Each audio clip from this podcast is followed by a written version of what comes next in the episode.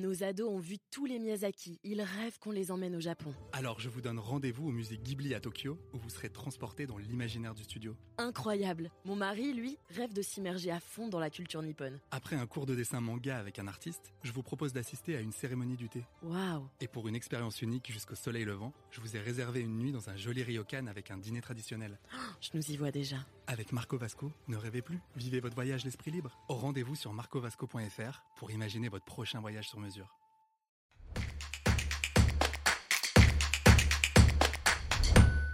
Ai-je le droit de ramener moi-même ma cheminée? Vous écoutez un podcast imaginé par Le Particulier, le média de référence pour mieux connaître vos droits au quotidien. Aujourd'hui, nous répondons à la question de Patrick. Il se demande quels sont les risques s'il entretient lui-même sa cheminée grâce à un kit de ramonage acheté sur Internet. Alors à vos droits? Prêt?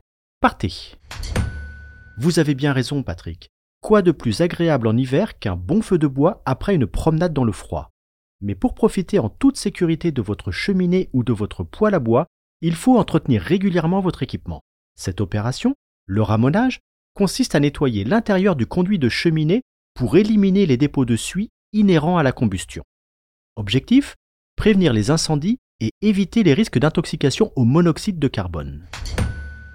Cette opération d'entretien doit impérativement être effectuée par un professionnel qualifié. Pas question de l'effectuer vous-même. À l'issue de son intervention, le ramoneur vous remettra une facture détaillée ainsi qu'une attestation de ramonage. Ces documents sont à conserver car ils pourraient vous être réclamés par votre assureur si un sinistre survenait. En effet, si vous ne respectez pas votre obligation d'entretien et qu'un mauvais ramonage est à l'origine d'un incendie, d'un dégagement de monoxyde de carbone ou s'il a aggravé les dégâts, l'assureur risque de refuser votre indemnisation ou d'en diminuer le montant.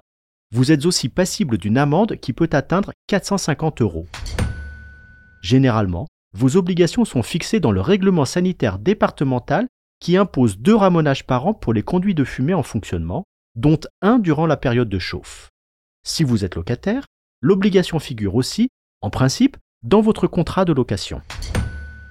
Enfin, sachez qu'un ramonage régulier améliore le rendement de votre cheminée ou de votre poêle et permet de réaliser des économies d'énergie. De quoi éviter à votre portefeuille de prendre feu. Je suis Arnaud Saugera, journaliste au particulier. Merci d'avoir écouté cet épisode. Si ce podcast vous intéresse, vous pouvez également retrouver toute l'actualité patrimoniale sur notre site leparticulier.lefigaro.fr.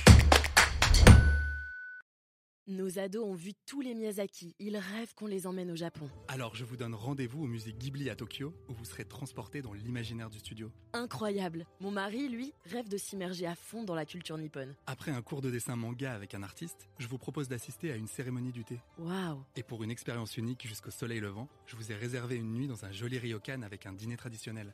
Je nous y vois déjà. Avec Marco Vasco, ne rêvez plus, vivez votre voyage l'esprit libre. Au rendez-vous sur marcovasco.fr pour imaginer votre prochain voyage sur mesure.